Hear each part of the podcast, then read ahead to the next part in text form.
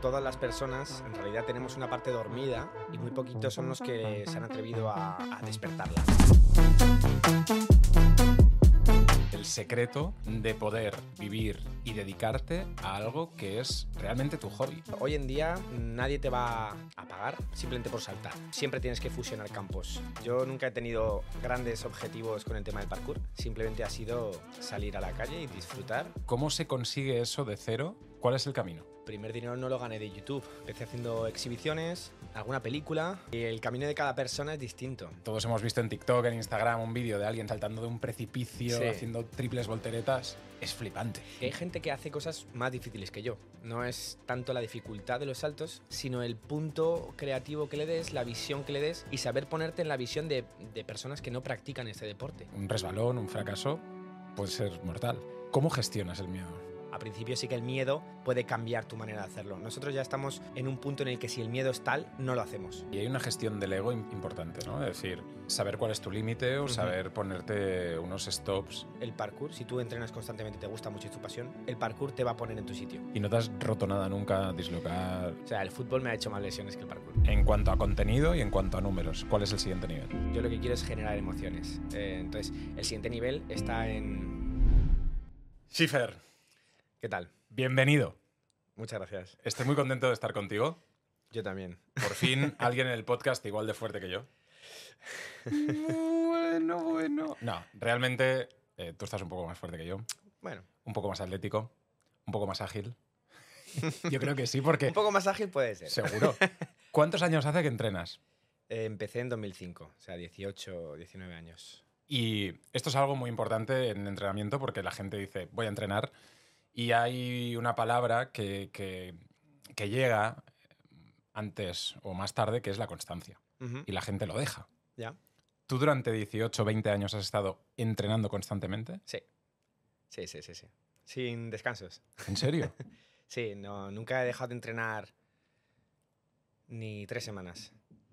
Sí, sí, sí. ¿Y tu rutina, para que la gente se haga un poco eh, la idea de cómo, de cómo llevas tu día a día, cuál es? Pues mi truco, sinceramente, es escuchar lo que mi cuerpo va demandando. O sea, si yo considero que estoy en una etapa que estoy alimentándome muy bien, comiendo muy bien, durmiendo muy bien y me noto fuerte, pues le doy, le doy caña.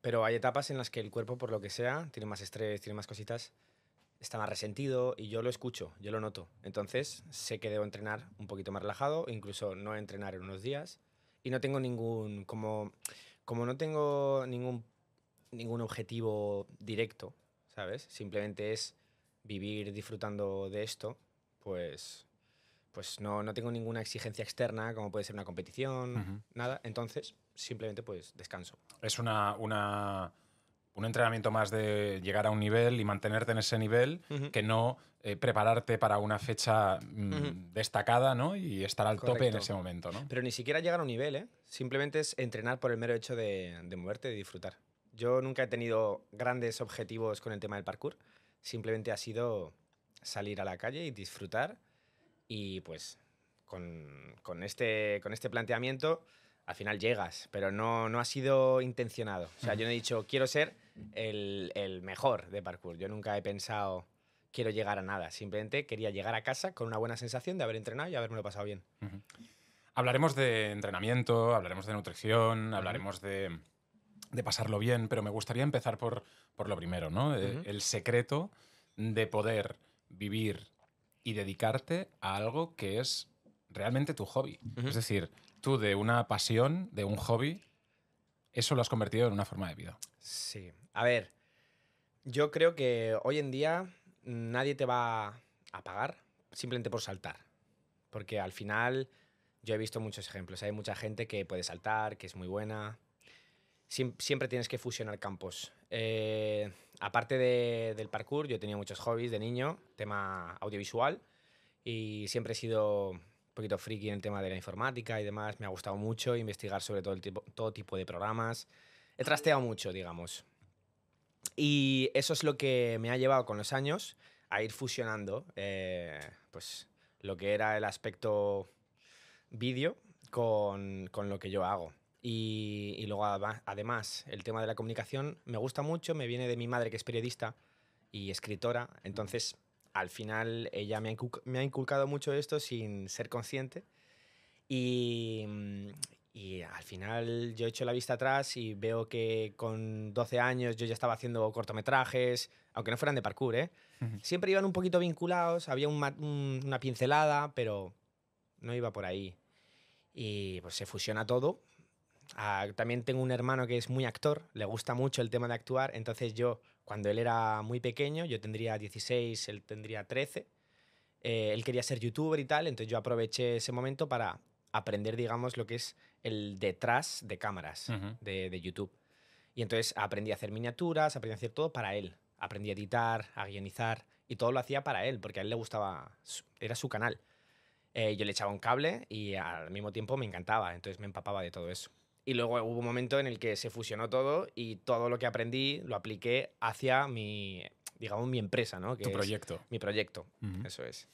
Hablaremos también de esto, de la Creators Economy, de cómo, de cómo alguien, eh, pues a día de hoy, lo que te decía, ¿no? Se puede dedicar a su pasión, en tu caso, a través de las redes sociales, a través de YouTube. Tienes más de un millón de seguidores en YouTube. ¿Cómo se consigue eso de cero? La gente que nos está viendo ahora, que, su sueño sería pues, poder dedicarse a esto. ¿cuál es el camino? El camino no está escrito. El camino de cada persona es distinto. Es verdad que mm, yo no fue lo primero que, que cobré. O sea, el primer dinero no lo gané de YouTube con el tema del parkour. Empecé haciendo exhibiciones, eh, alguna, algún- alguna película. Mm, tema de especialista de cine va un poquito relacionado. Em, y luego aparte intentaba reunir a gente y demás y hacía cierto dinero alquilando un gimnasio de gimnasia artística y deportiva.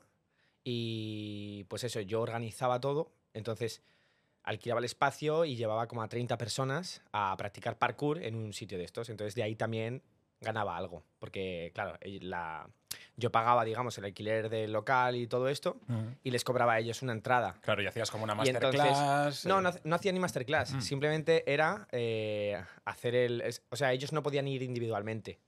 Hacía falta reunir. Yo solamente era organizador. Y de ahí también empecé a sacar dinero y bueno, eh, tuve que darle. Tuve que darle el coco. Y luego sí que es verdad que ya empezaron la masterclass y todo esto, pero eso ya sí que fue cuando, fu- cuando YouTube funcionaba. Claro, es que ese es el tema, porque eh, yo creo que hay un momento en el que en el que la gente lo tiene muy claro, ¿no? Y en tu caso es un proyecto pues, de parkour, puede ser un proyecto de café, puede ser un proyecto de un restaurante, mm, contar mm, historias de coches, lo que sea, empiezas y lo que hablábamos antes de la constancia, hay un momento en el que dices, no estoy consiguiendo nada, eh, la gente me dice que soy imbécil, no estoy monetizando nada, ya. como que todo va en contra ¿no? de, de- de Ujú. ese sueño. ¿Cuál es ese, ese, ese espíritu de decir, no, no, no, tengo que seguir? A ver, suena un poco a cliché, pero el tema es la pasión que tengas por eso. O sea, tú tienes que estar haciendo eso indiferentemente de si te va a generar o no te va a generar, porque al final te genera. Pero eh, el tema es que seas capaz de mantenerlo y ahí es cuando, cuando lo vas a poder mantener, es cuando el foco lo pones en otra cosa que no sea el dinero, aunque suene a cliché. Tienes que percibir, tienes que recibir de ahí algo distinto. Hombre, e- evidentemente tú cuando empezaste, entiendo que no lo, el foco no lo ponías en el dinero, lo Nunca. ponías en pasarlo bien. Sí, porque- pero ni siquiera a día de hoy casi. Claro, claro, no, porque si a cualquier persona le dices, no, no, es que yo vivo de hacer parkour, ya flipa, y de hacer parkour o de un canal de parkour en, en YouTube, lo flipa el doble. Ya. ¿No? Es, es- es complicado, sí. La gente dice, ¿cómo puedes vivir de dar saltos? Eh, no es solo dar saltos, es lo que hablábamos. Hay que hacer un montón de cosas más para poder hacerlo. Pero mm, el tema es llevarlo paralelo, tu pasión a lo que te quieras dedicar, tienes que llevarlo paralelo a tu vida. Eh, Ujú. no, no- dedicar todo o dejar cosas de lado por un proyecto que no, todavía no le has dedicado el suficiente tiempo, no tiene sentido. O sea, para mí, uno debe dejar las cosas de lado cuando ya sí que ve como cierta proyección real de poder vivir de eso. Claro, porque también hay el, el- el típico de quieres ser tu propio jefe, quieres tal, puedes conseguirlo. Realmente no todo el mundo lo va a conseguir, realmente Ya. no todo el mundo tiene las capacidades para hacerlo. En tu caso, pues se juntaba que eh, tienes unas cualidades fí- físicas excepcionales, encima sabes grabar y editar, Claro, ¿No? se juntaron muchas cosas. pues ok. Eso es. Yo, por ejemplo, estaba estudiando cuando, cuando decidí apostar por el canal. Estaba estudiando y trabajando. El tema es que estaba trabajando en Instagram, porque YouTube todavía no lo tocaba. Eh, los fines de semana solamente tenía tiempo para generar contenido para Instagram.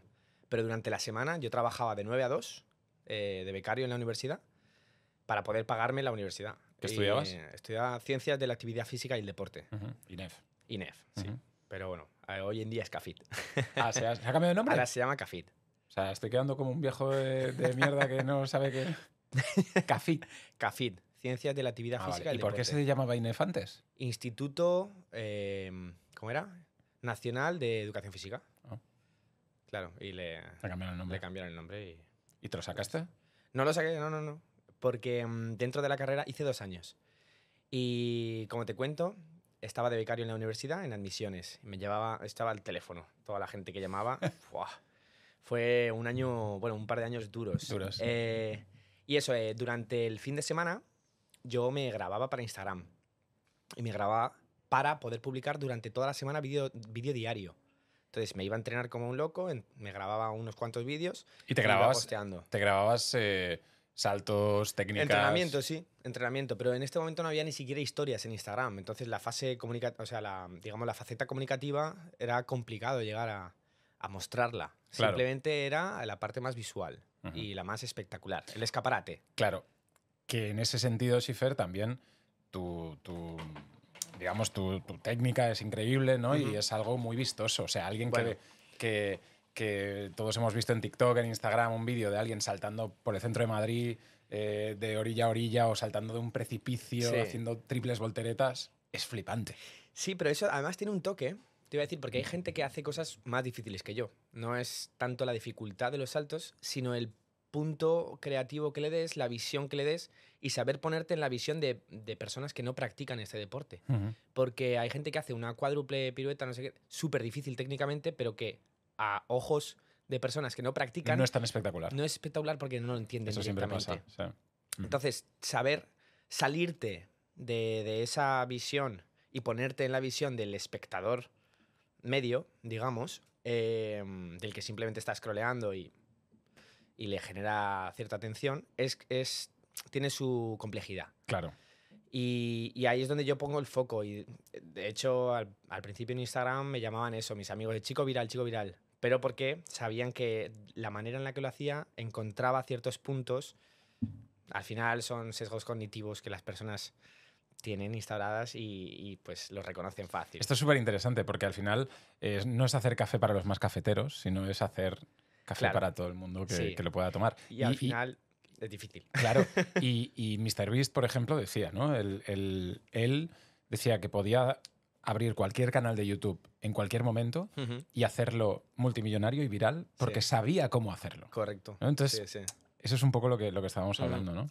Pero claro, MrBeast tiene una visión de empresa hiperdesarrollada. Ujú. En mi caso, como se mezcla un poquito con la pasión, hay veces que sabes que hay un conflicto de intereses y dices, vale, yo puedo llevarlo por ese campo, empresario y demás, saltándome un montón de cosas con las que yo sé que no estaría a gusto.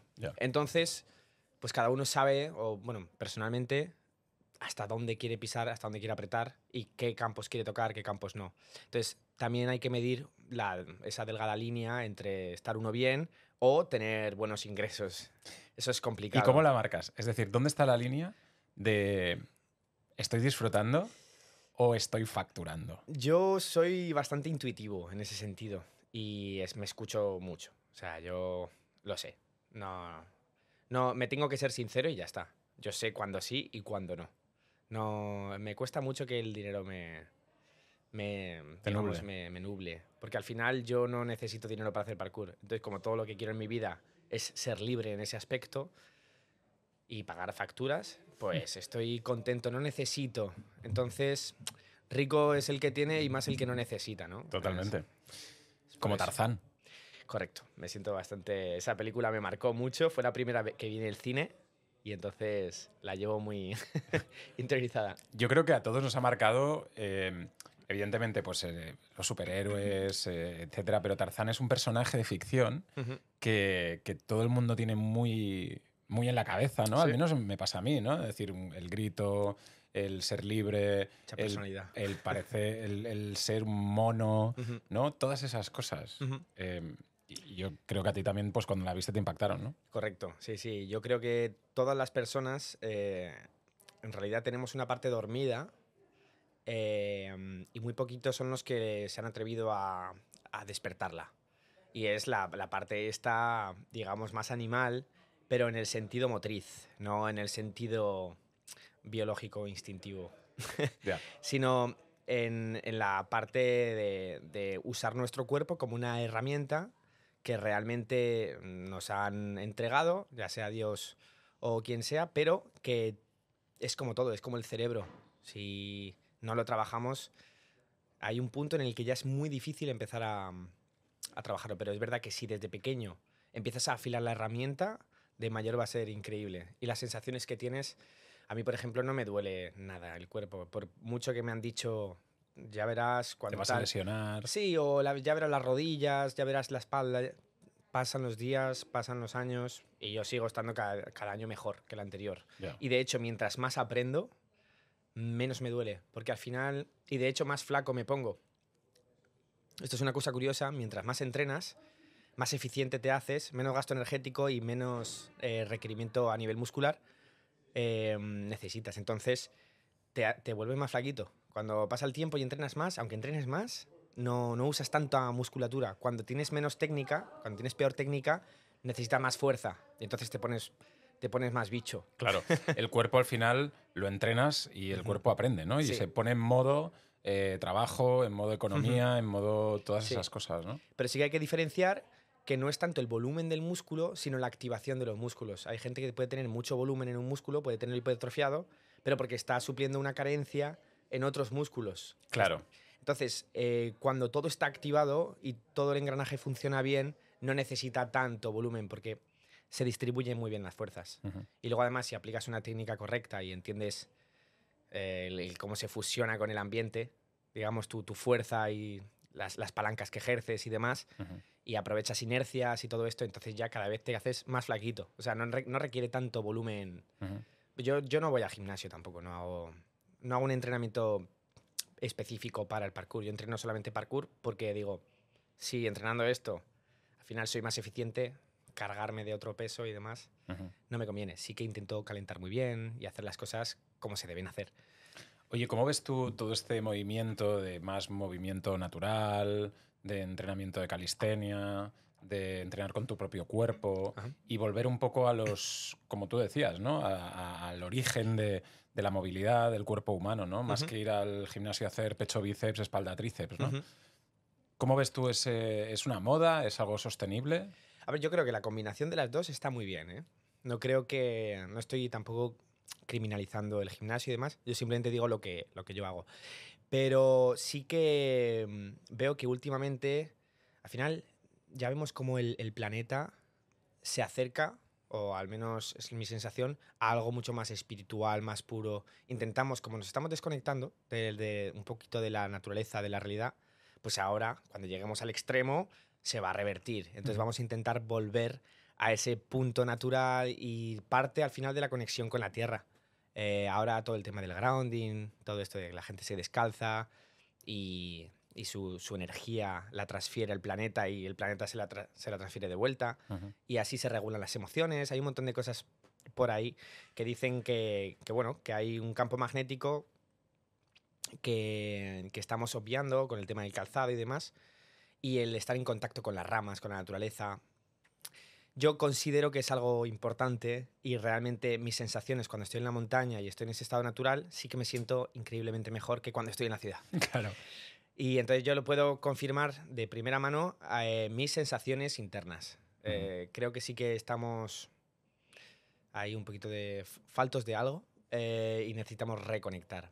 Es verdad que todo es moda y al final, pues bueno, luego volverá al otro punto. Ujú. Yoga, pilates, Sí. muchas cosas también.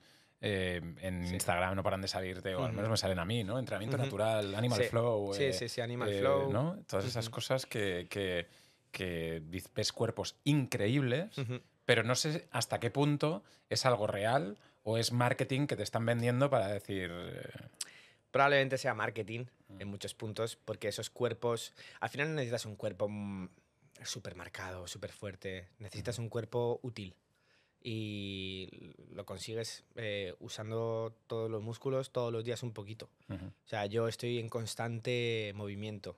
Incluso cuando estoy parado, ya estoy parado más de dos horas y demás, hago un microcalentamiento, ahí donde esté, no me importa, muevo todo un poco y el tema es tenerlo todo activo.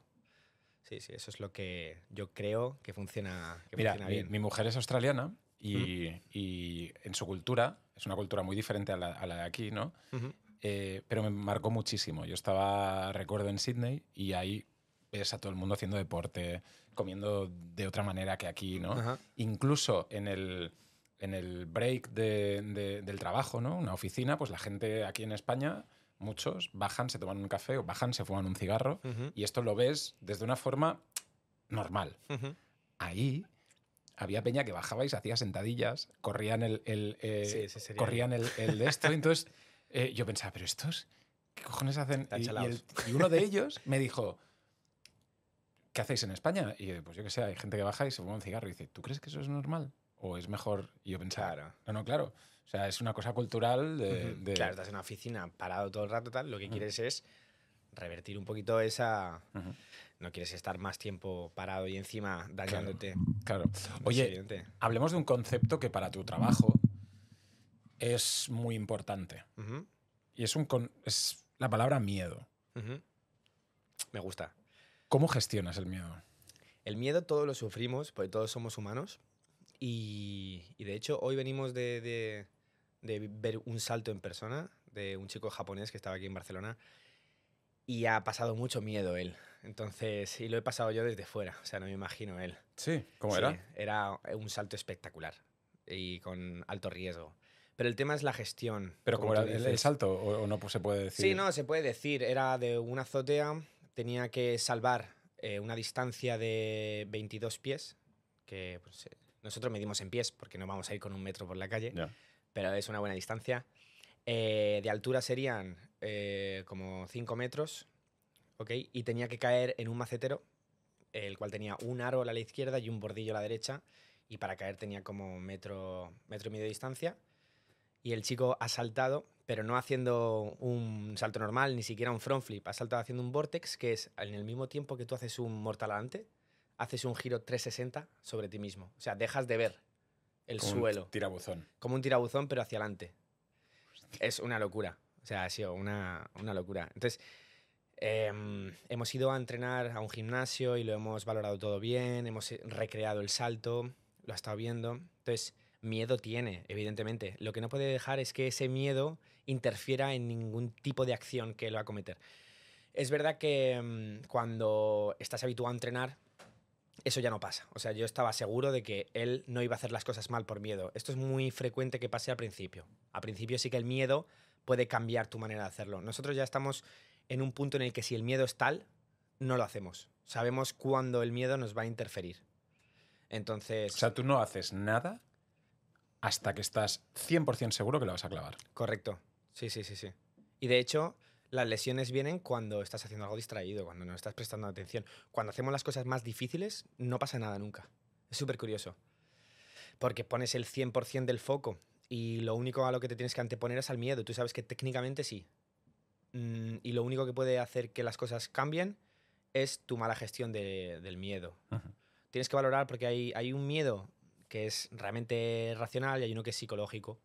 Uno es el, que tú mismo te autoinduces y te empiezas a, engrandecer cosas que, que pueden hacer que luego varíe tu salto.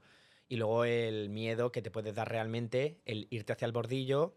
Entonces, eso es lo que tienes que valorar y decir, vale, pues prefiero apurar hacia este otro lado, sabiendo que ahí está el bordillo, porque realmente no es que me dé miedo, es que sé que las consecuencias son mucho mayores. Yo creo que ahí hay una gestión del ego im- importante, ¿no? Es decir, eh, saber cuál es tu límite o saber ponerte unos stops a cosas que a lo mejor no puedes, Correcto. no puedes conseguir. Correcto. Porque en el caso de, de normal del 99% de la gente no pasa nada, ¿no? O sea, o, puede pasar que, que- que llegues a un fracaso. Pero en tu caso, un, un- un resbalón, un fracaso, puede ser mortal. Correcto.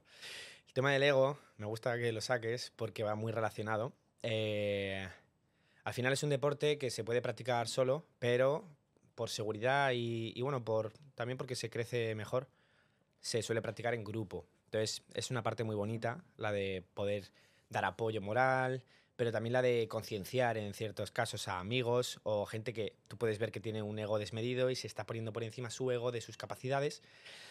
Y, y, es verdad que aunque tú no quieras el parkour, si tú entrenas constantemente, te gusta mucho y es tu pasión, el parkour te va a poner en tu sitio. Te va a poner en tu sitio, tarde o temprano te va a poner en tu sitio. La vida te pone en tu sitio, tío. Sí, entonces el parkour al final es un reflejo de la vida. Es eh, porque no tenemos necesidad. En realidad no tenemos necesidad. Es todo una es un crecimiento personal que uno decide enfrentar porque se va demostrando que ese obstáculo pudo, entonces el siguiente también puede o Mm. debería poder.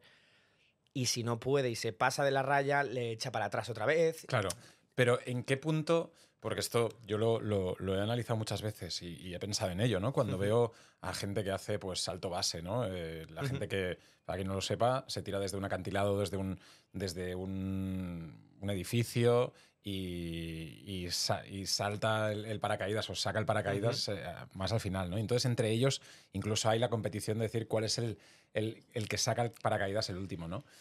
Eh, cuando tú ves ese colega tuyo que ha hecho ese trick increíble Sí. o alguien que ha hecho un truco que dices, wow, no te puedes emborrachar de todo eso y meterte en una espiral. el parkour tiene un- da un poquito más de chance que el, que el salto base. De hecho, yo tengo un amigo muy cercano que hacía salto base y, Tuvo un y- accidente. y no, lo dejó. Lo dejó porque me dijo, yo le pregunté, ¿y por qué lo dejaste?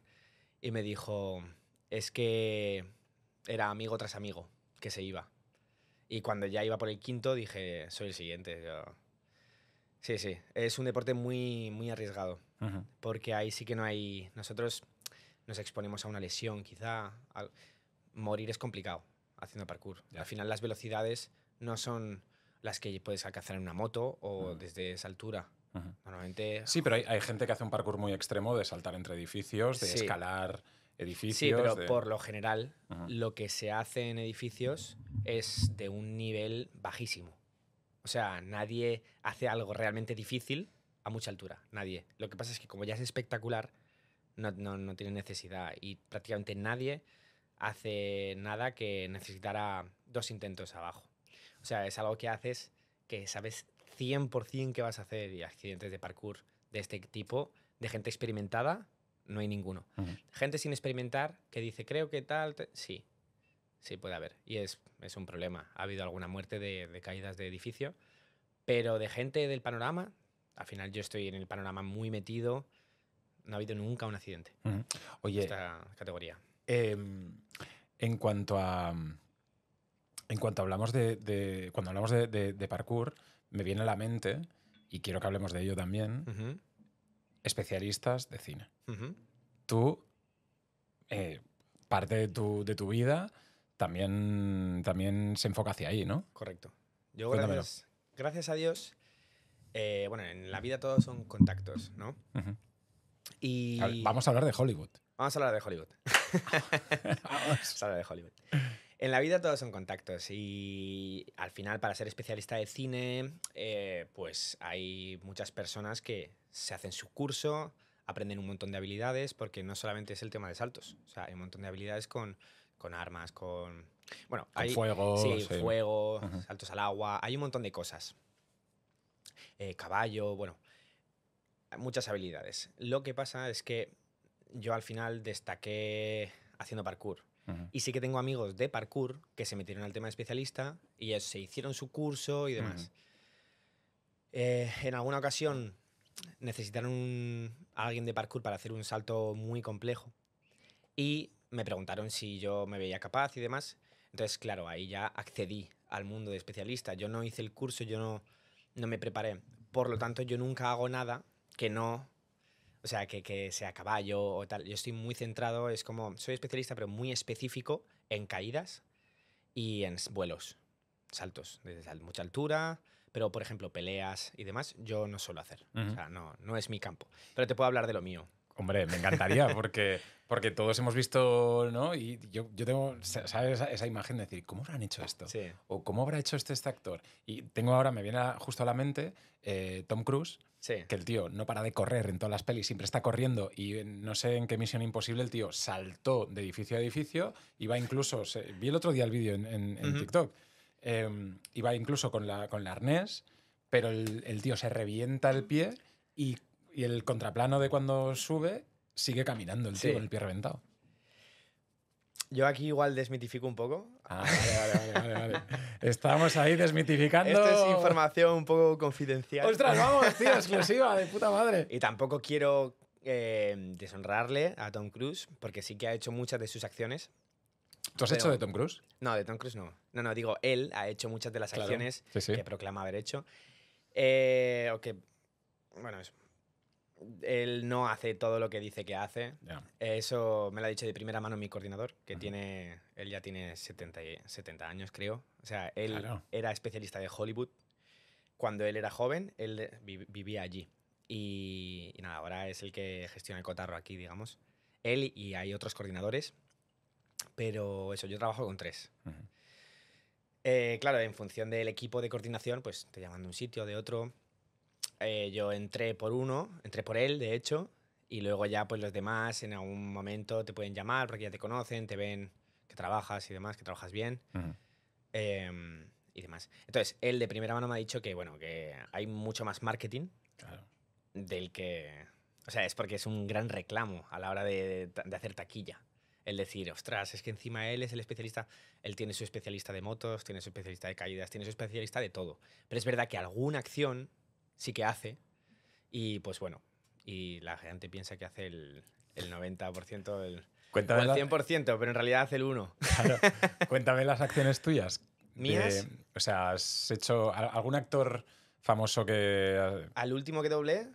A ver, es que, bueno, hay, hay que especificar, porque hay veces que puede ser doble, o hay veces que simplemente eres un especialista actor, o hay veces que simplemente eres relleno, eres fondo. Ujú. Pero también requiere que sea especialista. No vale un especialista, un extra, digamos, porque sí que es un fondo, pero que hay una explosión Claro. o alguna cosa. O que pasa un coche muy cerca, lo que sea. Entonces, em, depende de tu perfil. A veces vienes muy bien para doblar a alguien. En el caso último mío fue eh, Luis Fonsi. Yo fui doble de Luis Fonsi para... el- estaban preparando La Voz, la nueva entrada. O sea, hicieron como una especie de, de pelea entre los coches y demás. Em, y bueno, fue muy divertido. Lo grabamos en el Teatro Real de Madrid. Y nada, estuvimos ahí con ellos. Y tú tenías que hacer alguna Y yo voltereta. tenía que hacer, sí, sí lo po- le podéis echar un ojo. eh, es como. eh, iba a empezar la nueva temporada de La Voz y entonces, pues querían grabar, digamos, como una pieza, ¿no? Para, para presentar el programa, la nueva temporada y los nuevos coches. Y fue muy divertido. Hicimos ahí unos mortales y demás. Si veis el vídeo y le das a pausa, se me ve la cara. Directamente. Sí, ¿no? sí, porque al final, si no es cine, tampoco le meten tanta inversión. Entonces, pues bueno, no se van a molestar en hacer un, un re- Claro, claro, remodelado. Se ven un fotogramas y tal, y además muy movido. Pero sí, sí. La, la idea es que te pintan de la misma manera, te, bueno, te pintan el pelo, en mi caso. Y claro, él tiene el pelo negro, yo ese es un problema. Ujú. Te afeitan de vez en, cuando, claro, en los vídeos de YouTube de repente salgo afeitado. Yo no me afeitaría, pero lo requiere el, Cajas del guion, ¿no? O lo requiere y lo requiere. Y cuando te hay. cortan el pelo ya es más faena. Ahí ya sí que dices, uff. Oye, ¿y un especialista de cine eh, se gana la vida siendo de especialista de cine? Se gana, se gana. Se gana bien, ¿no? Se gana bien. Entiendo que, que, gana- que de- es una, Se una gana muy disciplina, bien. un trabajo complicado. Sí, a ver, también depende, ¿no? Porque es lo que te digo, hay, hay gente que le cuadra que puede ser el doble de alguien, el doble fijo, y entonces todo lo que trabaja el actor prácticamente, aunque él no tenga rodaje, él está con él, entonces va al rodaje, entonces ya cobra día de rodaje. Pero, mm, pero es verdad que, que hay personas que les cuesta más.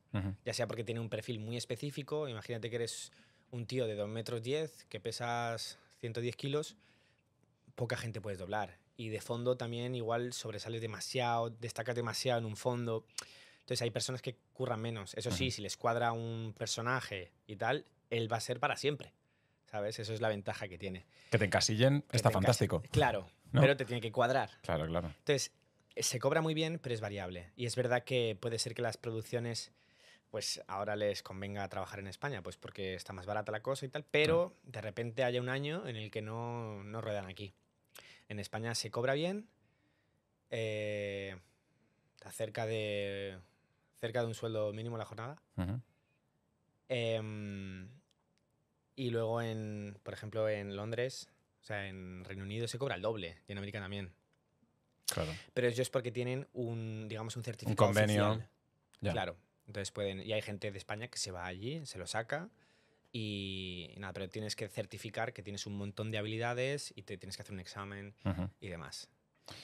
Oye, eh, ¿el mundo del parkour es un mundo de hombres? ¿Hay muchas chicas? Mm, hay chicas, pero muchas no.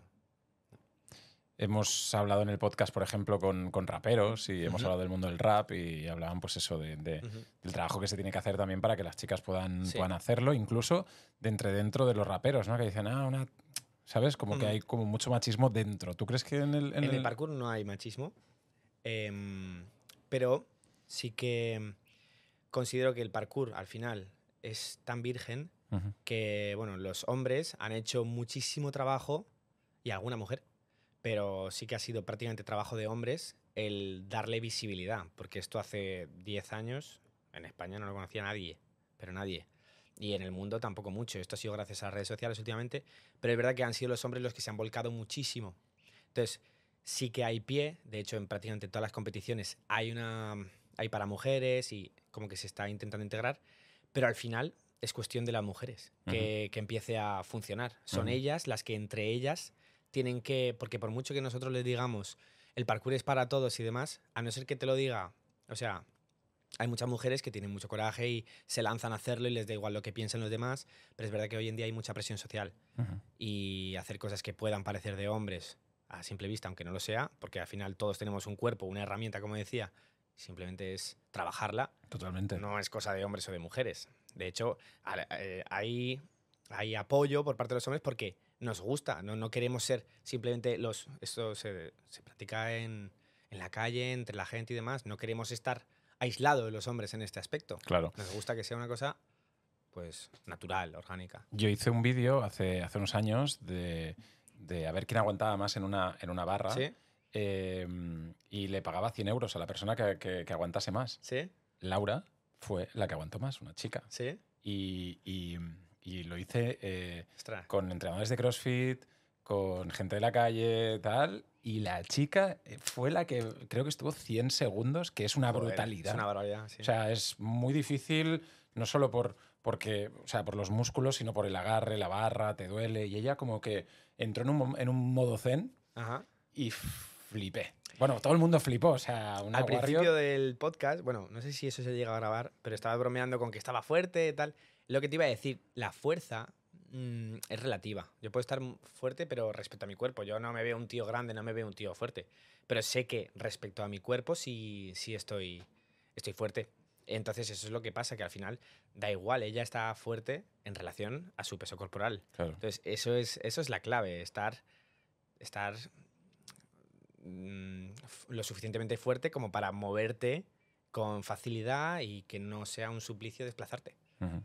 Al final lo que quieres es desplazarte. Siempre estamos intentando agilizar todo tipo de, de desplazamientos, trenes, aviones. Intentamos que todo sea mejor. Fíjate, los patinetes, bueno, eh, los coches. Eh, y intentamos que, que, que todo fluya mm, de manera más eficiente, pero no lo hacemos con nuestro propio cuerpo. Entonces, esa, esa es la idea, que tengamos tanto tirón. Queremos un coche con muchos caballos, con mucho tirón, pero luego nuestro cuerpo nos da igual. Entonces, lo que, lo- la idea es tener mucha, tanta potencia que vayas relajado y que no te suponga un esfuerzo la vida. Vamos a hacer el clip de, de- de YouTube de cinco tips para tener un cuerpo perfecto y qué tenemos que comer. Eh, yo voy a apuntar, es para un amigo, pero, pero ¿sabes? O sea, danos algo, tío, dinos, dinos, De eh, verdad. yo qué sé, estiramientos, Vale, sí. eh, ¿sabes? Como Algunas claves cosas, te he dado. cosas que, que- que podamos utilizar como muy de, de en el día a día, ¿no? Vale. Todos los días hay que hacer movilidad. Todos los días. Hay que poner el cuerpo a funcionar. Eh, aunque estés cansado, la movilidad se puede practicar. Yo es algo que hago todos los días. De, al levantarme, yo digo, voy a calentar ya la máquina. ¿Sabes? Al final requiero, aunque no vaya a entrenar, aunque no vaya a hacer nada, yo caliento. ¿Y cómo lo haces? Calentamiento. En lo que yo siento en ese día. Ese día siento que la espalda requiere un poquito más de calentamiento. Pues me centro un poco más en eso, pero intento mover todo. Pero con poquito. flexiones, con abdominales. No, o- es todo em, llegar a los máximos rangos y aguantar un poquito. Y haciendo fuerza. O sea, no. Por ejemplo, subiendo el brazo, pues digo, vale, pues llego a mi máximo rango y ahí estiro un poco. ¿Sabes? Pero tampoco, simplemente intento movilizar todas las articulaciones y llegar a los rangos máximos. Si te estás moviendo en esos rangos, luego los rangos medios son cómodos. Si nunca llegas a los rangos máximos, tus rangos medios se convierten, se acortan y se convierten en los máximos y vas perdiendo. Entonces, la idea es siempre buscar ese punto de, pero sin, sin tener dolor ni nada, simplemente buscarlo. Un amigo mío que, que además eh, es entrenador también y, y hablábamos de esto, decía que envejecer es perder fuerza y movilidad. Y, y eso es. O sea, si tú entrenas la fuerza y entrenas la movilidad, más que la resistencia, evidentemente la resistencia cardiovascular y correr está fantástico y llevar una vida activa es perfecto, pero Sí, fuerza y movilidad muy clave. tiene que ser como, como lavarse los dientes, o sea, como un hábito de, de no, mm, te puede gustar o no gustar, pero tienes que hacerlo. ¿no? Eso es. Yo al principio, por la mañana, ya te digo, caliento el cuerpo. Luego, durante el día, como mi cuerpo ya está caliente, trato de entrenar, por lo tanto, hago un ejercicio de fuerza.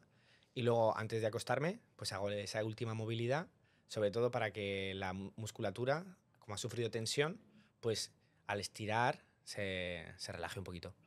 Eh, y más que estirar los músculos, cuando están sobrecargados, yo lo que, lo que hago es masajear. Masajear. Eso es muy importante, porque hay veces que estiras y no. Lo que estiras, cuando estiras, es la parte que no se ha contraído mucho, pero la parte que tiene contracción sigue contraída. Entonces lo que hay que hacer es ir un poquito más a, a masajear. Y ese, ese es un poco el truquito. Joder, tío. Bueno, o sea, Bueno, que y tengo el tema de alimentación, ya Eso. te digo, tema de alimentación, yo como de todo. O sea, no me privo de nada. Pero entrenas cada día. no, tampoco. ¿no? No, no entreno. Ya te digo, yo entreno según mi cuerpo. Lo que mi cuerpo me diga. A ver, hay días que, que el- yo salgo a entrenar y digo, Fua, no he hecho nada. Pero no pasa nada. O sea, lo que mi cuerpo me ha dejado. Y, esto, eh, y esto también, evidentemente, cuando, no sé si tienes pareja o no, pero cuando se lo, se lo cuentas a tu pareja o a alguien que conoces, ¿no? Y llegas a... Te levantas y haces un mortal o, o te vas de, caminando con las manos, claro, o sea, eso se liga por, por castigo, ¿no? O sea, o sea, siendo... No se liga nada con eso. Que me jodas, tío. O sea, soy profesor de ajedrez. Es como, vale, gracias, pero, tío. soy- te- ¿Sabes? Me quito la camiseta y tengo un six-pack que es como de alucina. Igual se liga con los resultados. Con el propio ejercicio, yo creo que dicen, Fua, vaya friki. Es un, folleteo, es un folleteo el tuyo que ya es No, máximo. no, no, no, no. ¿no? Igual es mi personalidad, pero yo al menos no la aprovecho para eso. Ya. No sé, habrá alguno por ahí que, que igual le sirva. Yo No, no, he pero- jugado esa carta. Pero la calistenia y todo esto sí que vas haciendo también, ¿no? Y Eh, no, yo entiendo- no hago calistenia. Tampoco. No. Bueno, el parkour al final es calisténico, porque calistenia es Con tu propio cuerpo. con tu propio cuerpo ejercer, hacer deporte, ejercer fuerza. Entonces, el parkour, digamos que es un deporte calisténico, pero no es la calistenia que conocemos hoy en día, que es con la barra, solamente con la barra. Oye, y cuando eh, los chavales están haciendo parkour, eh, yo no tengo ni, ni idea de, de- de dónde se puede hacer. ¿Se puede hacer? ¿Es legal? ¿Es ilegal? ¿Puede venir la policía y decirte, oye tú, ¿dónde vas? Vale, vamos a hablar del tema legal. ¿Te vas para adelante? No, no lo sé. A ver, Yo entiendo que hay mucha gente que, que se lo preguntará, ¿no? De Ujú. decir, ujú, yo me lo he preguntado toda la vida también. ¿no? Sí, sí. Pero legales. Yo nunca he recibido una multa por hacer parkour. Por lo tanto, por lo tanto es legal. Pero es verdad que, que es- la ley siempre se puede leer de muchas maneras. Ujú. Y bueno, pues hay una ley que es desorden público y pueden Es que por ahí. Todo esto entra dentro de, los deportes, digamos, urbanos, ¿no? O sea, el skateboard también Sí. me, llega- me viene a, Sí. a la mente, ¿no? De, de, pues, utilizar todo el mobiliario urbano como para, hacer deporte, que pues, nosotros lo podemos ver fantástico y a mí me encanta, Sí. pero a lo mejor, pues no sé, una persona con otra edad, otros pensamientos, puede pensar, son, lo que están haciendo son los descerebrados, ¿no? Que diría mi abuelo. Mucho conflicto hemos tenido. ¿Sabes? Cuando yo lo veo y me, me flipa, pero porque Sí. nosotros lo tenemos como mucho más Ujú. Es interiorizado. verdad que el skate, a mí me encanta el skate, pero tiene una desventaja frente al parkour eh, en el momento de practicarlo en la calle, y es que ellos en algunas ocasiones, claro, necesitan cera. Mm. Entonces ya el aplicar cera sobre un muro, eso ya es un poquito más difícil de justificar. Ya. Y luego el, el sonido también puede molestar un poco más, el plop, plop, plop, plop, plop, la- las ruedas y tal, es, es un poquito peor para justificarlo digamos. El parkour al final es muy silencioso, o sea, no, realmente no hace ruido. Y, mm, y luego el daño que puedes hacer mm, es que yo nunca voy a saltar en algo que se mueve o que está medio tal. Comprobamos todo muy bien antes. Para no por- hacerte daño. Para no hacerme daño yo, eso Claro. es lo, lo principal. Entonces, yo nunca me he cargado nada así Ya. serio, alguna cosa sí se ha podido romper. No voy a aquí tampoco. Pero em, para lo que he saltado, prácticamente nada. Oye, y hablemos también de, de algo que me encanta y, y siempre también, como decías, ¿no? El tema de las redes sociales, volviendo a la, a la charla al, al inicio, ¿no? De, de- de cosas que sean como un hook para que la gente se meta y digas, wow, es lo que Sí. está haciendo. Sí. Saltos de acantilados, eh, saltos a, mm, en, eh, al mar. Y he visto que tienes bastante contenido de este, de este me gusta, estilo me gusta el cliff diving. Es una. Es, al final no es la misma actividad. Es una disciplina distinta y la mentalidad es distinta y demás. Pero sí que al ser acrobática, el parkour converge en muchos puntos con muchos deportes. Con la gimnasia, con el cliff diving, con el tricking, por ejemplo. No sé si sabes lo que es el tricking. El tricking es una combinación de patadas y acrobacias en suelo plano. Eh, y viene de las artes marciales. Es, digamos, una exhibición que hacían antes de el propio arte marcial, de Como los karate. monjes shaolines que Sí, ves ahí, Eso es, eso es. ¿no? Con una espada o Pues con nace tal. de esto, de las exhibiciones previas al karate, a todo Al esto. Kung pues, Fu, ¿no? Todo eso. Kung Fu. Y pues es una combinación. Entonces, el parkour al final colinda con muchas de estas y, y a mí me gusta hacer de todo. Al final, yo no me limito a hacer parkour, sino a disfrutar de, de lo que puedo llegar a hacer con mi cuerpo, con mi herramienta. Entonces, esta versatilidad también nace de esta práctica de otros deportes. El cliff diving me encanta porque tengo más sensación de aire, entonces aprendo a controlar mi cuerpo a distintas alturas y luego pues caigo en agua que en un principio no debería haber problema. Ya, claro, pero depende. Hay que comprobar muy bien el fondo. Yo nunca he saltado a un sitio sin comprobar el fondo. eh, hay que hacer un buen chequeo y, y tiene sus riesgos. O sea, el cliff diving, eh, bueno, como todo, tiene sus riesgos y los suelen sufrir los novatos, los inexpertos. No. Entonces, yo nunca sobrepaso mis límites porque no es al final mi deporte, entonces intento no empujarme o meterme demasiado, demasiada presión en ese deporte. Simplemente disfruto el nivel que, ya sé que domino y que ahí estoy bien, estoy Claro. cómodo. ¿Y el max, la máxima altura que has probado o no? Ni Yo he saltado de 20 metros, Wow. de 20 metros haciendo una acrobacia, pero se puede llegar a saltar. Bueno, el récord está en, sin acrobacia, un récord de Red Bull, creo que está en 59.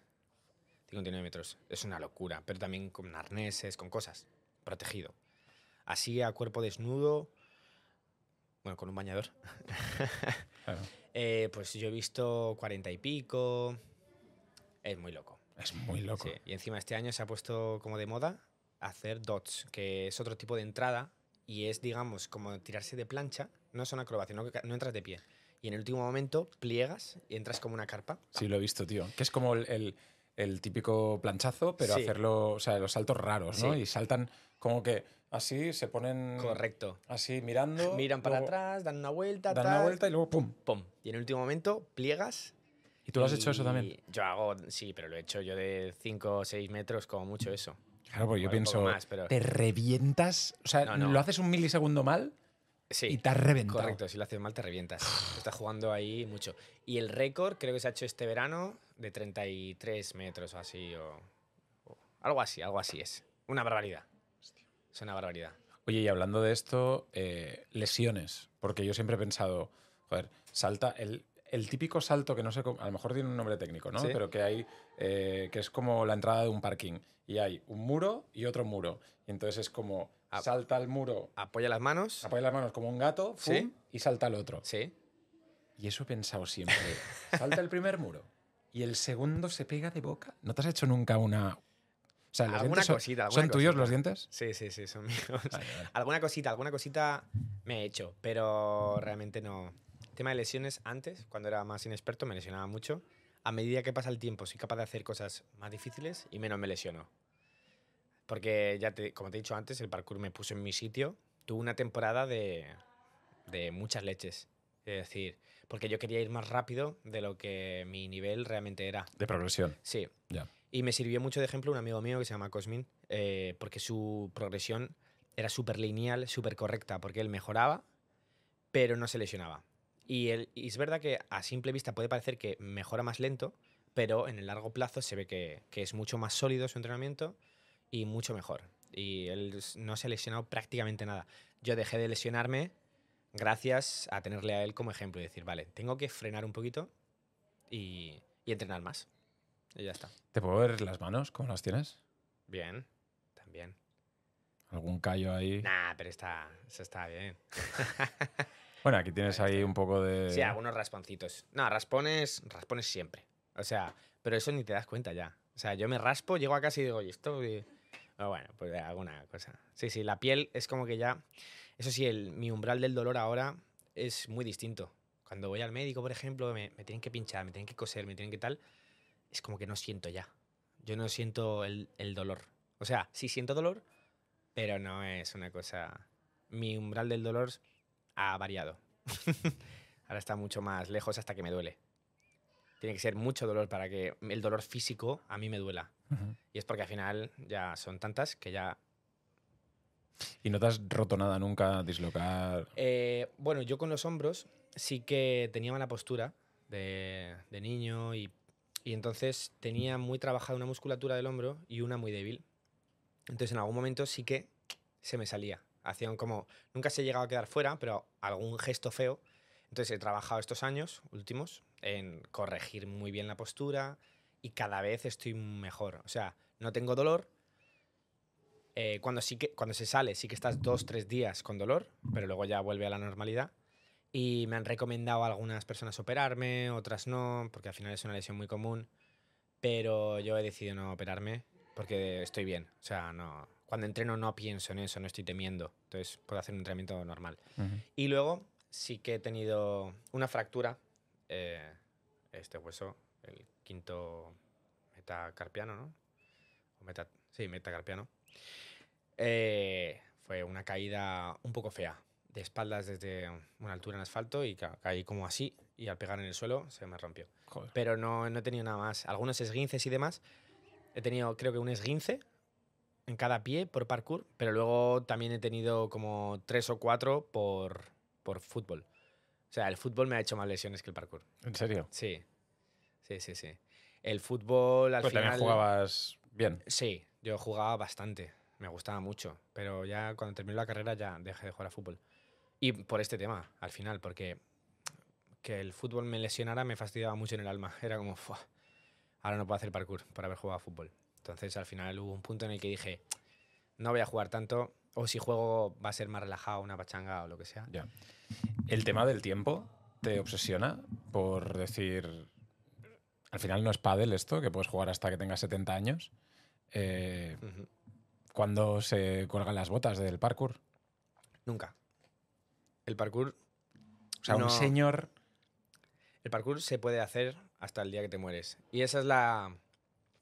Esa es la genialidad del parkour. Que no nos acostumbran a, ver cosas impresionantes en pantalla, ya que eso es el parkour. Los saltos más grandes.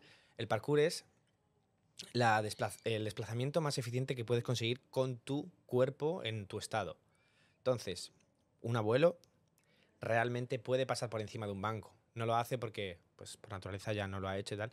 Pero si ese, se- ese será mi nivel de parkour cuando sea mayor, yo sé que va a reducirse una barbaridad. Y más pudiendo compararme, eh, yo he llegado a un nivel a un nivel alto. Entonces sé que la diferencia va a ser grande, pero eso no va a impedirme hacer parkour. Hacer parkour para un abuelo es hacer equilibrio por un bordillo, aunque esté a un palmo del suelo. Eso ya es parkour.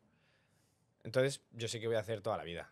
Ahora hay parkour de los abuelos que es ir a echarle comida a las palomas, ver cómo está, ver al parque cómo están las obras. Pero en un futuro veremos a tú y tus colegas con 70 Sí. años. De hecho, ya se ve, ya se ve. Hay, tú puedes ver vídeos en internet de abuelos haciendo parkour. Joder, me encantaría. Sí, sí, sí. Y de hecho, personas de todo tipo. Yo, bueno, yo tengo un gimnasio en Madrid, se llama La Nave Parkour, es una academia que hemos montado hace tres años. Go and check it out. Ah, la montamos tres amigos y, bueno, el sueño de, de todo, de todo el que hace parkour es montar un gimnasio. Y después de mucho soñar lo conseguimos. Y ahí tenemos a gente de 40 y pico, 50 años apuntados a clases. Qué guay. O sea que... ¿Y van progresando o se descoyuntan no, vivos? unos máquinas. Unos máquinas. O sea, yo aún tengo tiempo para debutar. Todo el mundo, todo el mundo puede hacer parkour. Lo que pasa es que, claro, es lo que te digo. Nos venden que el parkour es una cosa y el parkour es mucho más amplio que eso. El parkour es un estilo de vida, no es un deporte como tal. De hecho, un deporte tiene sus reglas. El parkour no tiene reglas y no, y no es un juego tampoco. El deporte son juegos. Parkour para mí es más una disciplina, un estilo de vida, una manera de, ver las cosas que, un deporte. Luego el tema mental, que se trabaja muchísimo también, aparte de la parte física, eh, hay un montón de personas que les sirve como terapia.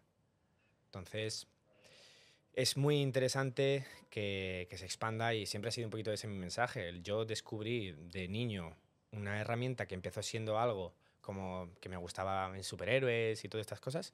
Spider-Man. Claro, Spider-Man, todo esto, pero cuando empecé a practicarlo me di cuenta de que me trabajaba mucho más otras facetas que no había visto y que era lo que realmente me mantenía practicándolo, no tanto la parte física. Eso es lo bonito de parkour, pero claro, hasta que no te meten, hasta que no te metes dentro no lo, no Oye, y volviendo al tema de YouTube y Instagram, eh, ¿no tienes algún vídeo de vestido de Spider-Man haciendo una cámara oculta? No, ¿sabes por qué? Porque hay gente que ya ha, ha explotado tanto eso Ya.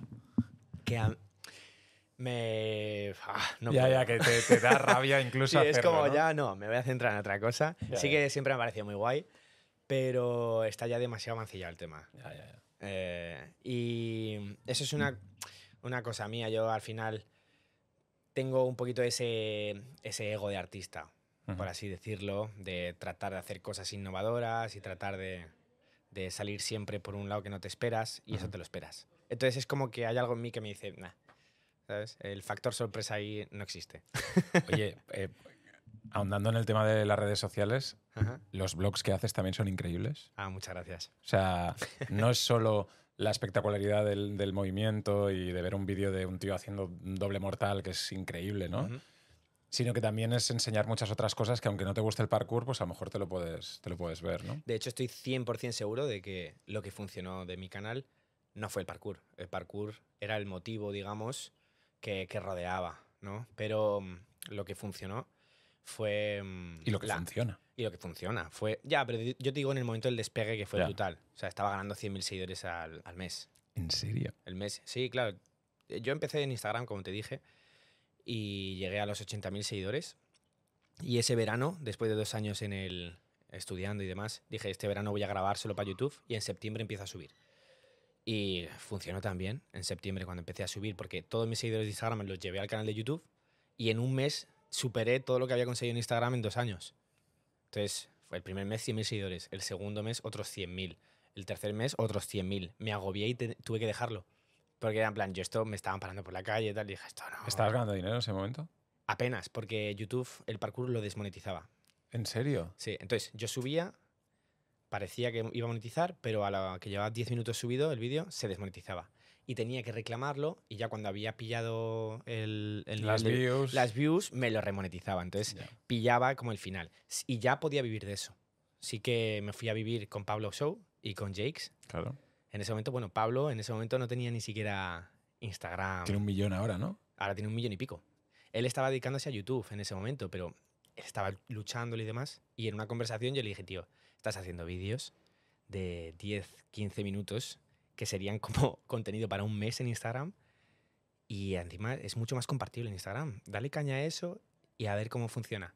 Y empezó a hacerlo y Y ahora el tío está, Está bien. está, está muy bien. O sea que yo desde aquí le mando un saludo. eh, fue, fue muy guay el ver cómo nos juntamos ahí. Yo en ese momento, cuando me fui a vivir con ellos, no tenía ni el canal. Pero como cada uno, de alguna manera, se la montó para... ¿Y para ti ahora es un foco importante YouTube en tu vida? Sí, ahora... O sea, lo tratas eh, como un negocio. Hemos hablado ya de esto un poco, de, de- de- de- de hacer lo que te gusta y Sí. tal. Perfecto, pero esto ya superado, ¿lo tratas como un, como un negocio en sí? Ahora mismo sí. Y llevo poquito tiempo con esta mentalidad eh, porque mm, mi canal era como mi hijo. ¿sabes? No quería tampoco explotarlo ni sacarle el jugo.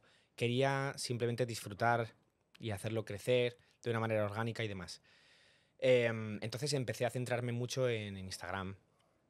Y eh, mi economía, mis ingresos, casi todo venía de marcas.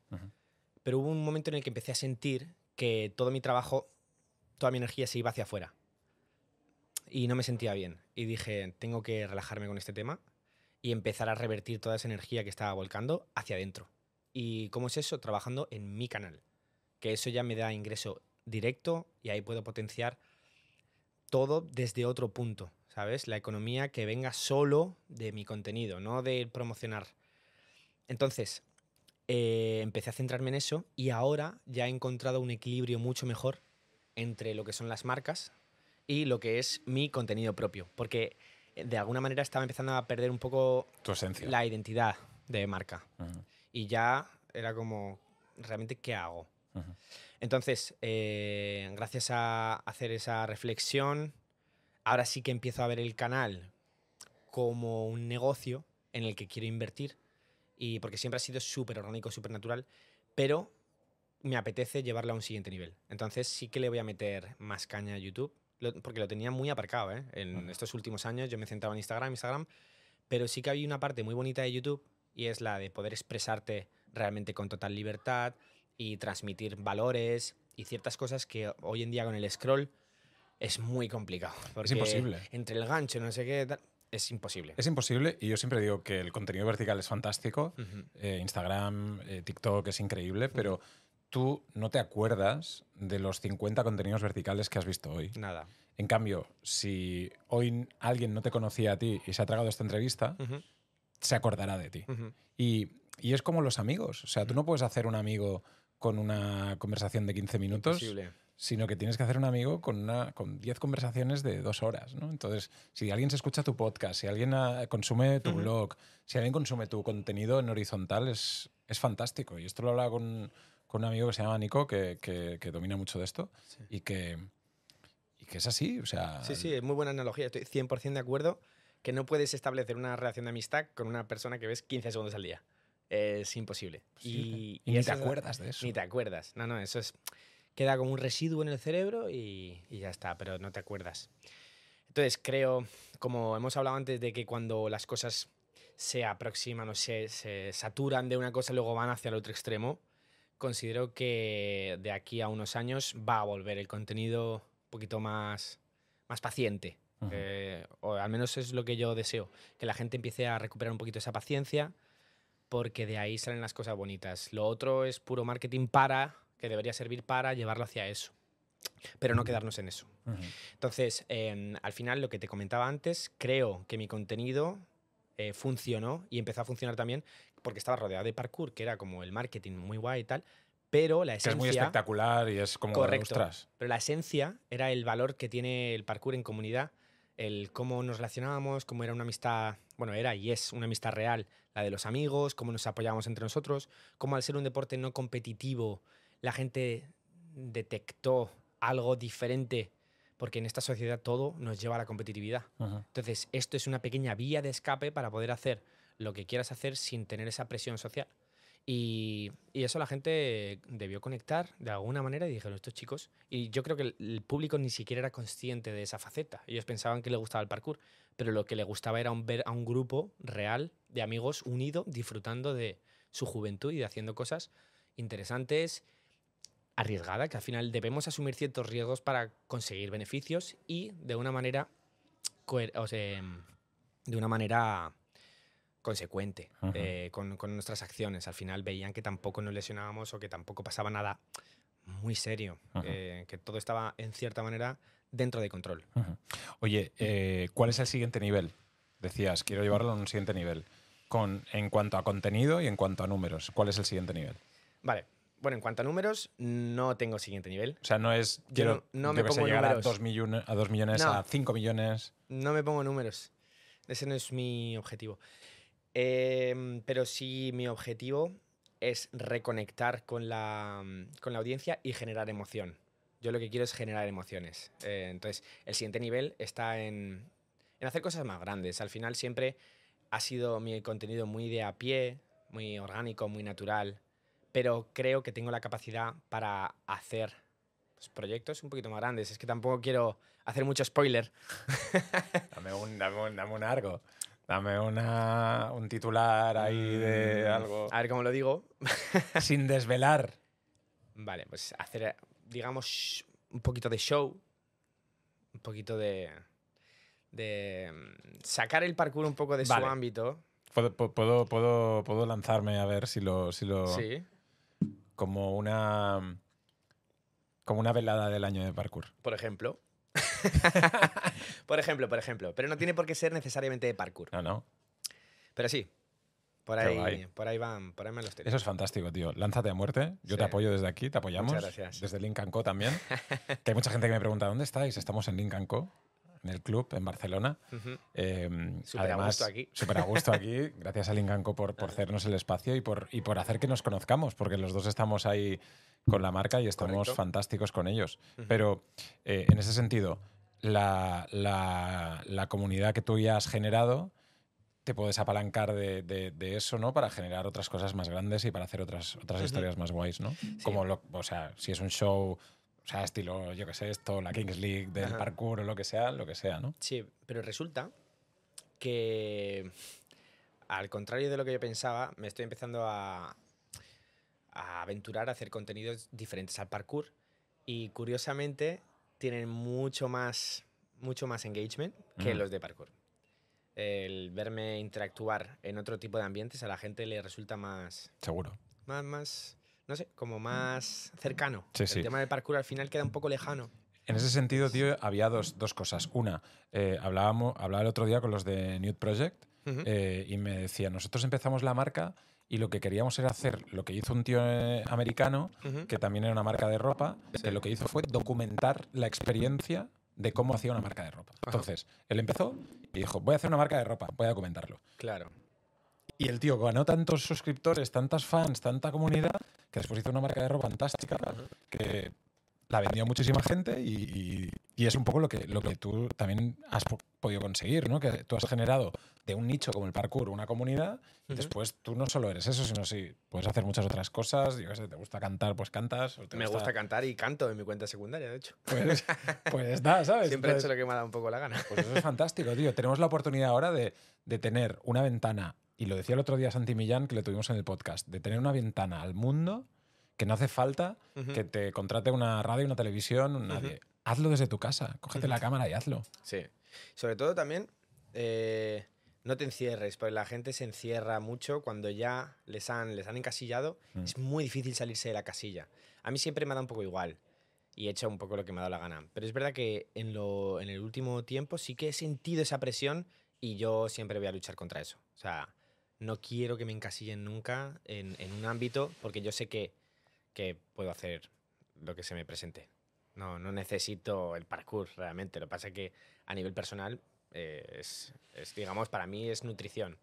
El parkour, poder hacer parkour es... mm, Es tu tener- gasolina. Sí, es tener mis ideas frescas, es ganar seguridad. Súper importante el tema de, de los adolescentes y la seguridad en uno mismo. El parkour ayuda muchísimo con esto.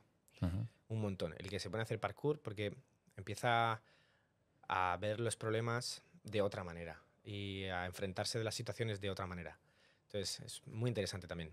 A nivel eh, adolescente formándose, eh, puede resultar terapéutico. Oye, ha sido un placer conocerte, tío. Eh, qué lástima que hemos estado sentados. Ajá. La segunda charla me gustaría, pues, Podemos hacer algo de exhibición. hacer, bueno, tú y yo, pues aprender mis primeros pasos de parkour. Que no tenga que ser ese abuelo que, que lo aprenda en ese momento, Te va ¿sabes? a gustar. te va a Nunca, gustar. nunca es tarde para, para conseguirlo. Yo ahora estoy con un reto personal que es eh, hacer el, el handstand, el, El pino, sí. el pino, y lo voy practicando. Ajá. Entonces, pues Muy bien. contra la pared, al principio me daba miedo el, el hecho de, de incluso poner las manos y, y los pies a la pared. Sí. Ahora pues lo he conseguido. Eh, luego pues intentar hacer alguna, alguna flexión y ganar movilidad ahí. Ajá. Luego intentar sacar un pie hasta que lo pueda conseguir. Qué guay. Y Bueno, es eh, como algo que quiero hacer. El pino es muy puñetero porque aunque lo consigas, si dejas de practicarlo, es muy mal agradecido. Sí. Luego hay que volver a ponerse otra vez. A Pero- menos, a- yo tengo esa pelea con el pino. Pero para ti es algo como quien se hace una tortilla, ¿no? Necesito un ratito. O sea, si llevo un tiempo sin hacerlo, no es algo que yo haga habitualmente, los pinos. Mm. Pero sí que cuando me pongo es en plan, "Joder, otra vez, a pillarlo. Pero nada, yo sí que en, en cosa de 10, 15 minutos ya estoy y me quedo mucho rato. Pero los primeros es como, ah, no, me cuesta. Y para terminar, ¿cuál es el truco tuyo que digas, este me sale perfecto? No sé si un backflip es algo como un- A también ver, muy... sí que es verdad que el backflip es el primer trick que aprendí, bueno, de, de los primeros, y lo he pulido al fallo y más. O sea, lo tengo muy, muy, muy interiorizado. Pero no es, yo creo que no es por lo que más destaco. Mi habilidad más reconocida es saltar desde una altura, caer y rebotar haciendo un mortal adelante. O sea, en lugar de absorber el impacto rodando en el suelo o con las manos, hago un mortal adelante. Como si fuera un muelle. pum. Sí, como si fuera un muelle. Entonces, eso sorprende mucho a la, a la gente porque se esperan, pues eso, caer contra el suelo, impactar y resulta que caigo y vuelvo a saltar. Entonces, y encima hago una acrobacia hacia adelante. Eso es como lo, por lo que más se destaca en los últimos años. Qué heavy, tío. Está guay. Pues nada, tío, la próxima en tu gimnasio en Madrid, que se llama, me has dicho, La nave Parkour Academy. la nave Parkour Academy. Ahí la gente de Madrid que quiera, que quiera profundizar un poco más. Sí. Ahí está Schiffer y todas todos, las edades. y todos sus colegas que os ayudarán. Schiffer, un, Un placer. Un placer, tío. Mil gracias por gracias. venir. Por la oportunidad. Gracias, tío. Gracias. Hasta luego.